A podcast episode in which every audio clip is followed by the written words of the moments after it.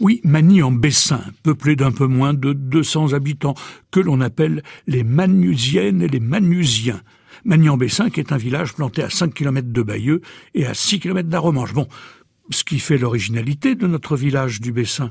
C'est un peu son église Saint-Malo du XIIIe, revue et corrigée au XIXe, c'est un peu son vieux colombier de la ferme du Ménil, un peu sa très vieille fontaine, lavoir en pierre au toit moussu, nommée la fontaine de Saint-Lô et qui a été construite en 1694 sur les sources d'un petit cours d'eau qui s'appelle la Gronde.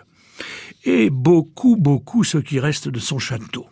Ah, le château de Magny en Bessin qui était encore un vieux château fort quand Nicolas Joseph Foucault, un érudit particulièrement snob que le roi Louis XIV avait choisi comme conseiller d'État, s'était installé au village. Et puis, grâce à lui quand même, en 1715, l'année même de la mort du roi Soleil, le château féodal s'est vraiment transformé puisqu'il est devenu un grand et noble édifice classique et il a résisté à l'épreuve du temps, bon an mal an, avec des propriétaires multiples jusqu'à la Deuxième Guerre mondiale où on a eu l'idée saugrenue de le transformer en filature. Et puis un antiquaire va faire l'acquisition de ce château construit au cœur d'un parc de plusieurs hectares, et il va complètement le dépouiller de ses boiseries et de ses décors intérieurs.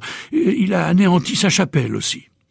Il est malgré tout devenu, dans les années 80, la propriété du peintre hollandais Krishne Giesen, qui l'a entretenu, vaille que vaille, hein, jusqu'à ce que, jusqu'à ce qu'en 2016, dans la nuit du mercredi 16 au jeudi 17 mars, un incendie ne se déclare dans l'aile gauche de l'ancien beau château de Nicolas Foucault.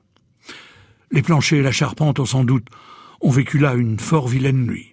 Et puis, comme si ce n'était pas suffisant, rebelote, le feu a repris dix jours plus tard, achevant de ravager ce château définitivement assassiné. Non, il n'a aucun espoir de renaître, hélas, cet ancien joyau classique de mon village normand qu'est Magny en Bessin.